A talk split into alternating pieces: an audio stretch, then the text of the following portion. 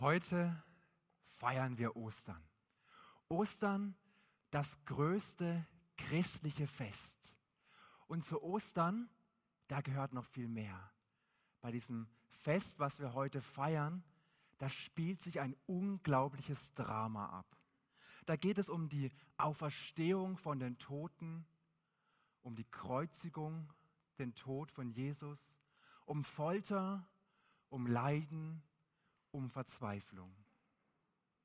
Und zwischen all diesen Extremen, da steht etwas oder genauer gesagt jemand in, am Rand dieser Ostergeschichte. Bei den letzten Doppelpunkt Gottesdiensten, da haben wir uns bereits Menschen angeschaut aus der Bibel, die aus unterschiedlichen Gründen Glaubenshelden waren. Und heute an Ostern, da geht es auch um einen Glaubensheld um den Thomas. Thomas war ein enger Freund von Jesus, einer der zwölf Apostel und oft wird der Thomas auch Thomas der Zwilling genannt oder Thomas der Ungläubige, Thomas der Zweifler. Thomas ist relativ prominent in der Bibel. Er kommt in allen vier Evangelien vor, aber am meisten wissen wir über diese Person aus dem Johannesevangelium. Und ich möchte mit euch drei Stellen aus dem Johannesevangelium anschauen, wo wir mit diesem Thomas gemeinsam unterwegs sind. Mit dem zweifelnden, mit dem glaubenden Thomas. Über die Kindheit von Thomas, da wissen wir gar nicht so wahnsinnig viel. Wahrscheinlich lebte er so wie die anderen Jünger auch in einer Familie, relativ arm, in einer Fischerfamilie und wie es damals so üblich war, hat er den Beruf des Vaters gelernt und war Fischer geworden. Er war wahrscheinlich so alt wie Jesus, also um das Jahr Null geboren, und er lebt und er arbeitet als Fischer, als Jesus vorbeikommt und ihn in seine Gruppe reinberuft. Diese Freunde von Jesus, wir wissen von zwölf namentlich, es waren wahrscheinlich mehr, aber von zwölf Männern, die ganz eng waren mit Jesus, die mit ihm gelebt haben, die von ihm gelernt haben, die mit ihm über das Land gezogen sind und erlebt haben, wie Jesus den Menschen von Gott erzählt hat. Gott hat ihn, Jesus hat ihnen gesagt, Gott ist nicht der strafende Gott, Gott ist der liebende Vater im Himmel, der euch liebt, der euch nachrennt, der will, dass alle Menschen gerettet werden. Und Jesus hat zur Umkehr aufgerufen. Und diese Botschaft, die schlägt ein. Die Menschen sind begeistert, sie folgen Jesus nach und es sind immer mehr Menschen, die wissen wollen, was dieser Jesus zu erzählen hat. Und mit dem Erfolg, da kommt die Kritik. Die religiösen Führer damals, die merken, dieser Jesus ist ganz anders und sie fangen an, ihn zu kritisieren und versuchen, ihn als Gotteslästerer abzustempeln. Und am liebsten würden sie ihn tot sehen. Und es gibt eine brenzlige Situation. Jesus ist in Jerusalem und er muss fliehen, weil wenn er bleiben würde, dann wäre das sein sicherer Tod. Aus diesem Grund geht Jesus aus Jerusalem und flieht praktisch mit seinen Freunden zusammen.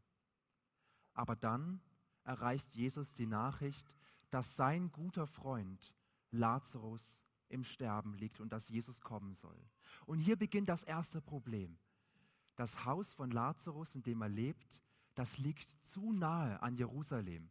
Und wenn Jesus dorthin gehen würde, dann wäre er im Machtbereich der religiösen Führer und er wäre in Lebensgefahr. Und die Jünger überreden Jesus und sagen, Jesus, das kannst du nicht machen, du kannst dich nicht in Gefahr bringen, das ist viel zu gefährlich. Sie wollen ihn davon abbringen. Außer einer. Thomas sagt, lasst uns mit Jesus gehen, um mit ihm zu sterben. Ich kann mir gut vorstellen, als die Jünger zusammengesessen sind, dass da plötzlich sich elf Augenpaare auf Thomas gerichtet haben. Thomas schon wieder. Thomas, das war derjenige im Kreis der Jünger, der immer der Kritische war, der es immer genau wissen wollte, der sich immer noch eine zweite Meinung einholen wollte, der kritische Beobachter. Und vielleicht ging es Thomas manches Mal zu schnell, wenn die anderen Jünger wieder voller Begeisterung gesagt haben, ja Jesus, lass machen, natürlich, kein Problem, wir sind hellauf begeistert. Da war Thomas der, der gesagt hat, ruhig Blut, abwarten. Schauen wir doch erstmal, was das denn bedeutet. Die vielen Menschen, die zu Jesus geströmt sind, um sich von ihm heilen zu lassen was für eine große Verantwortung haben wir da als Jünger, diese ganzen Menschen satt zu bekommen.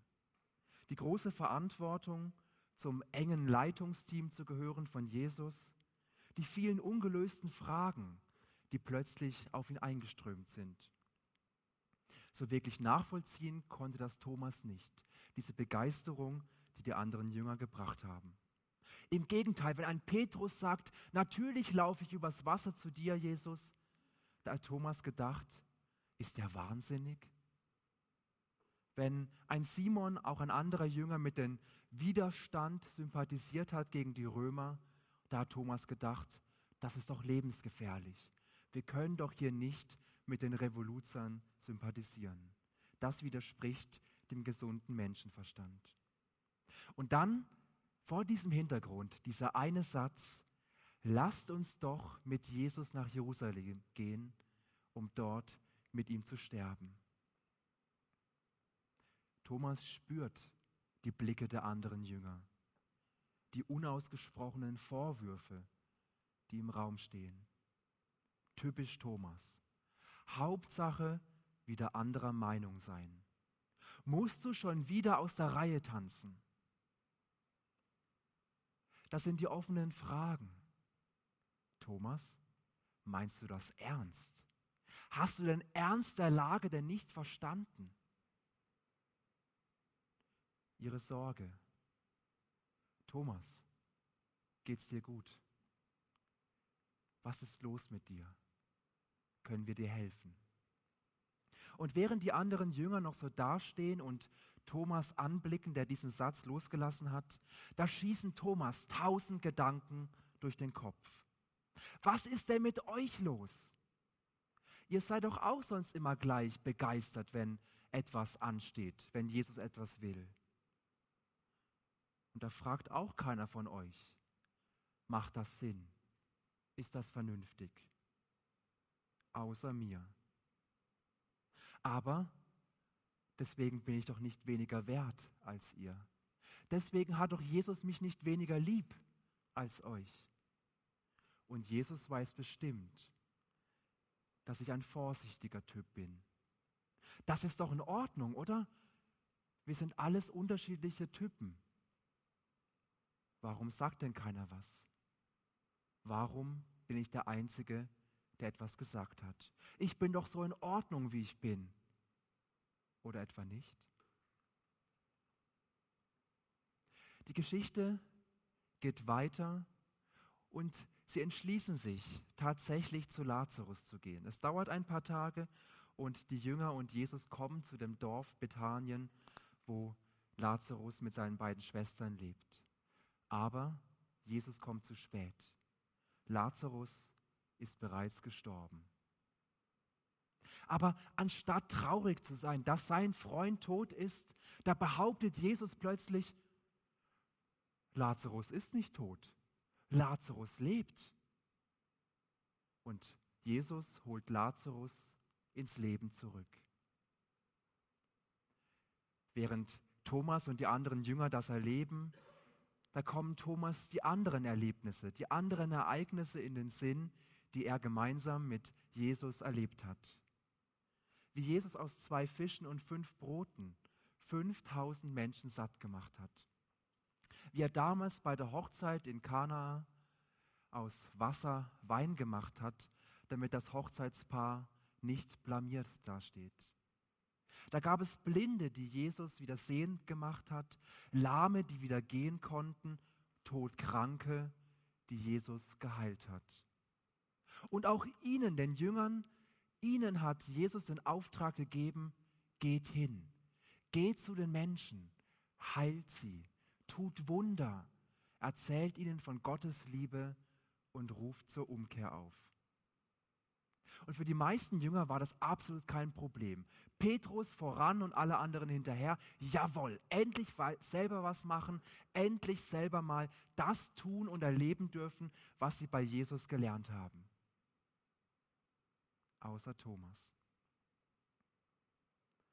Wir wissen es nicht so ganz genau, aber ich kann mir gut vorstellen, dass Thomas nicht derjenige war, der mit Petrus vorausgerannt ist und gesagt hat, hurra, endlich geht's los sondern der da war, der das selber noch verarbeiten musste, was er bei, bei Jesus gesehen hat und der noch nicht bereit war, selbst zu heilen, selbst Wunder zu tun, wenn er das, was er bei Jesus gesehen hat, noch nicht verstanden hat.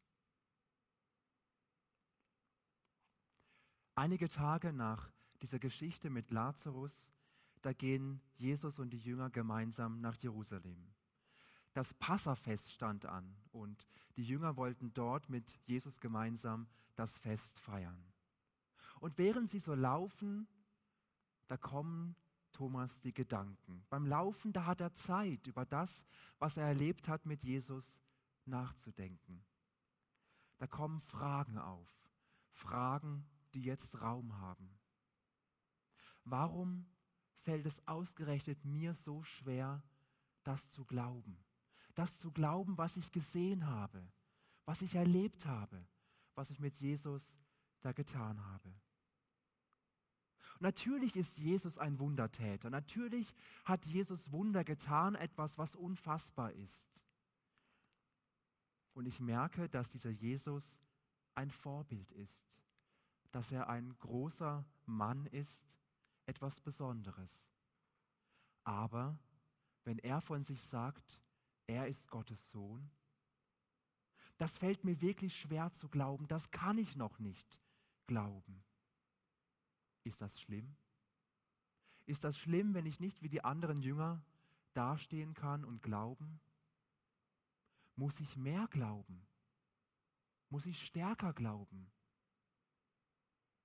Passe ich überhaupt hier rein in diesen Kreis von Männern, von Frauen, die einfach glauben können? Die Jünger kommen an mit Jesus in Jerusalem und kommen am Abend zusammen, um gemeinsam Abend zu essen.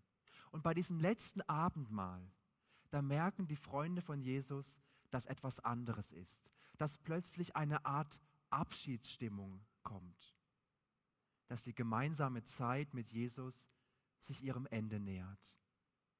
Jesus wäscht seinen Freunden die Füße eigentlich war das die Aufgabe von Dienern. Aber Jesus tut diesen Freundschaftsdienst an seinen Freunden. Und Jesus sagt, dass Petrus ihn verleugnen wird, dass, Jesus, dass Petrus sagen wird, diesen Mann kenne ich nicht. Und dass einer der Freunde ihn verraten wird. Und trotzdem macht Jesus seinen Freunden Mut. Und er sagt, lasst euch im Herzen keine Angst machen. Glaubt an Gott und glaubt an mich. Im Haus meines Vaters, da gibt es viele Wohnungen. Wenn es nicht so wäre, hätte ich dann zu euch gesagt, ich gehe dorthin, um für euch einen Platz vorzubereiten? Und wenn ich dorthin gegangen bin und für euch einen Platz vorbereitet habe, werde ich wiederkommen. Dann werde ich euch zu mir holen, damit ihr auch dort seid, wo ich bin. Ihr kennt ja den Weg zu dem Ort, wo ich hingehe. Das sagt er zu seinen Freunden in die Runde und Thomas ist der Einzige, der den Mund aufmacht und sagt, Herr, wir wissen nicht, wo du hingehst. Wie können wir den Weg dorthin kennen? da ist sie wieder. Diese Unsicherheit, diese Fragen, dieser Zweifel.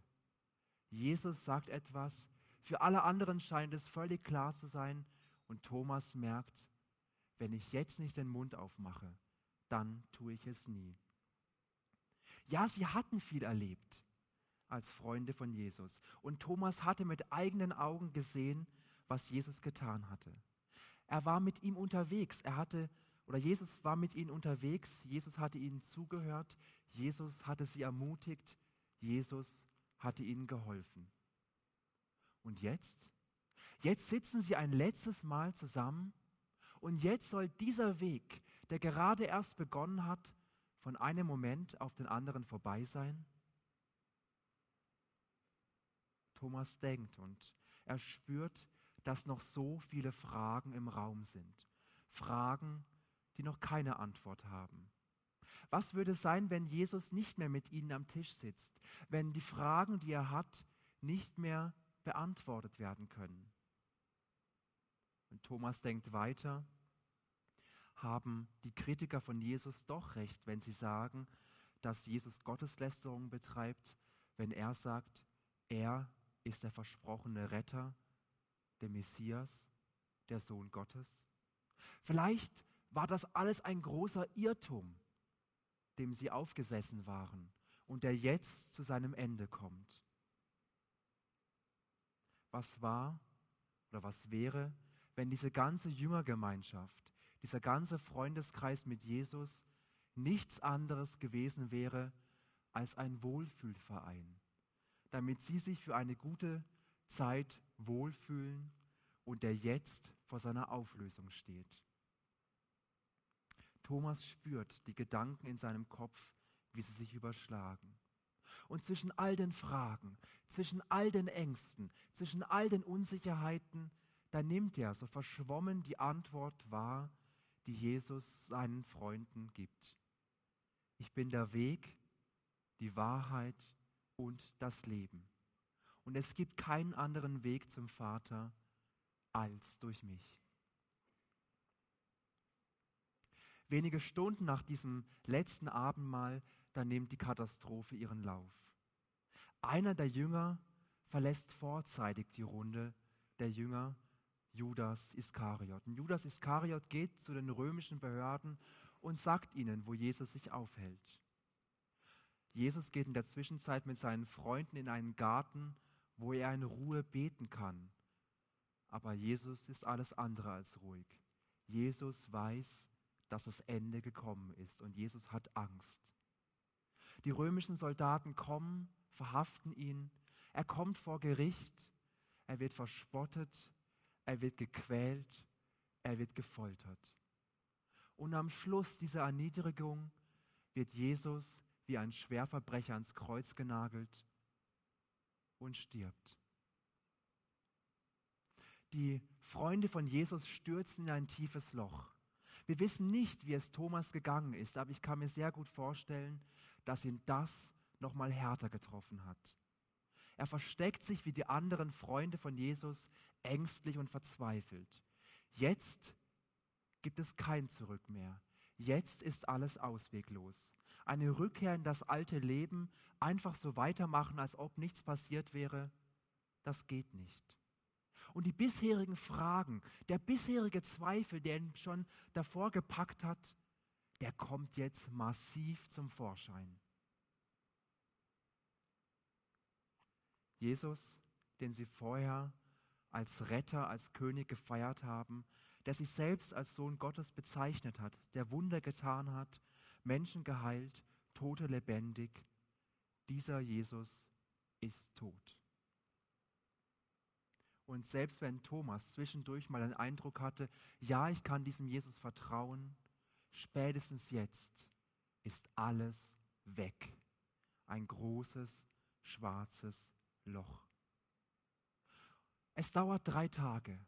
Drei Tage in diesem großen schwarzen Loch.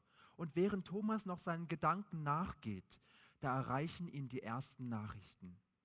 Jesus lebt. Hatte Thomas richtig gehört?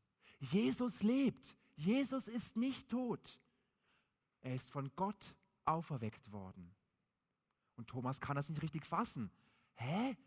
Das kann doch nicht sein, habe ich richtig gehört. Die müssen doch spinnen, die sind doch irgendwie am Halluzinieren oder sind besoffen oder was auch immer, aber das kann ja nicht stimmen. Jesus lebt. Doch, sagen sie zu Thomas, doch, die beiden Frauen am Grab haben das leere Grab gesehen und ein Engel ist ihm erschienen. Das kann doch nicht sein. Das stimmt nicht. Und es kommen die nächsten Berichte. Doch, Thomas, wir haben Jesus mit unseren eigenen Augen gesehen. Jesus ist auferstanden.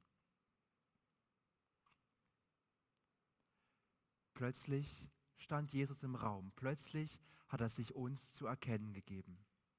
Und Thomas, er will es jetzt genau wissen. Er rennt zu den anderen Jüngern, die Jesus gesehen haben, und fragt sie ganz genau aus, was da passiert ist. Und er spürt, dass die anderen Freunde von Jesus komplett verändert sind.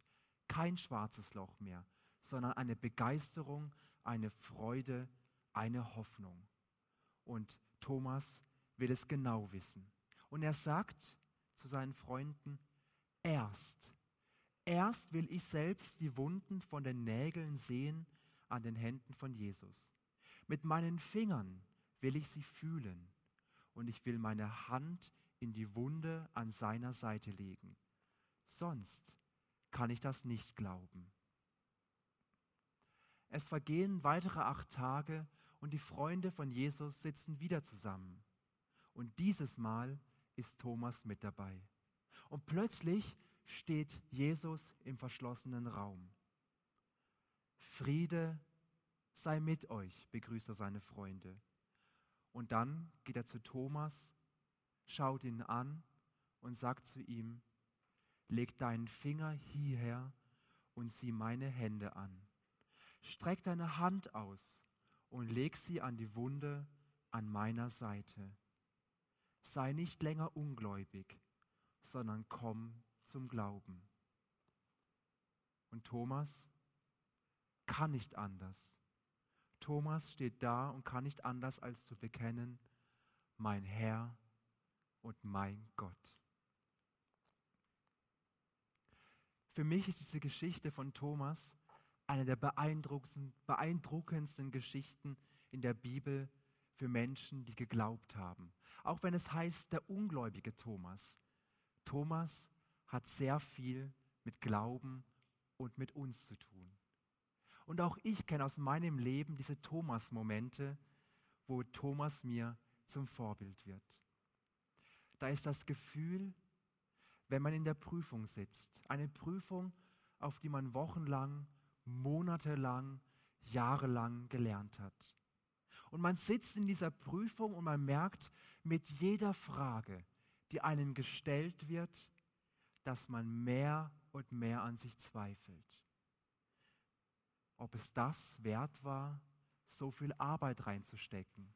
Und man spürt die Blicke des Prüfers auf sich, eine Mischung aus Spott und Wahnsinn. Hat sich das gelohnt? Und mit jeder Frage kommt der Zweifel und geht das Selbstvertrauen. Ein Thomas-Moment ist die Erfahrung, dass die Geschichten aus der Sonntagsschule, die man gehört hat, die man immer für wahr gehalten hat, die selbstverständlich waren, wenn diese Wahrheiten, wenn diese Geschichten im Studium auseinandergenommen werden und wenn die Überzeugungen, die bisher einen getragen haben, die bisher als unumstößlich gegolten haben, plötzlich zu wanken beginnen. Und Thomas Momente sind diese Tage, an denen man zweifelt, ob es wirklich einen Gott gibt. Wenn ein guter Freund mit 22 Jahren stirbt und Fragen da bleiben. Wenn der bisherige Plan, wie es weitergeht mit dem Leben, was nach dem Studium kommt, mit der Ausbildung, wie man das Leben geplant hat, wenn es dieser Moment ist, wo alles zusammenbricht und man sich fragt, was war da? Was ist geschehen? Warum tut sich dieses große schwarze Loch plötzlich auf? In der Bibel, da steht nicht, wie es mit Thomas weitergegangen ist, aber es gibt Legenden, die erzählen, was Thomas gemacht hat. Der Legende nach ging Thomas nach Indien, um dort von seinen Erlebnissen, um dort von seinem Glauben zu berichten. Und auch heute gibt es dort die Kirche der Thomaschristen, die sich auf ihn als Gründer beruft. Und ich glaube, wenn Jesus nicht Thomas ernst genommen hätte mit seinen Zweifeln, mit seinen Fragen, mit seinen Unsicherheiten, dann wäre Thomas niemals auf diese lange Reise gegangen, um den Menschen in Indien dort die frohe Botschaft zu bringen. Jesus hat Thomas ernst genommen und er hat ihn eingeladen, ins kalte Wasser zu springen und ihm zu vertrauen. Das ist das zum Schluss, was wir von Thomas lernen können. Glauben heißt nicht, dass ich nicht zweifeln darf oder dass jeglicher Zweifel von einem Tag auf den anderen verschwindet, sondern Glauben heißt, die Erfahrung zu machen, dass ich Jesus meine Fragen, meinen Zweifel bringen darf und dass Jesus mit mir durch die Krise geht. Und die Erfahrung zu merken, dass ich Glauben nicht aus mir selbst heraus produzieren kann, sondern dass Gott in mir schenkt und dass Gott in mir wachsen lässt. Und dass ich erfahren und spüren darf, dass der Glaube, den Gott mir schenkt, dass er tragfester wird. Durch die Zweifel, durch die Krisen, durch das, was wir machen müssen. Und dann darf ich voller Überzeugung mit Thomas bekennen, mein Herr und mein Gott. Das wollen wir gemeinsam tun. Ich lade euch und ich lade Sie ein, dass wir gemeinsam unseren Glauben, gemeinsam mit Thomas und allen, allen anderen Christinnen und Christen auf dieser Welt bekennen, dass wir sagen können, Jesus, mein Herr und mein Gott. Wir wollen das gemeinsam mit einem Lied tun und wenn es möglich ist, dann stehen wir zu diesem Lied auf.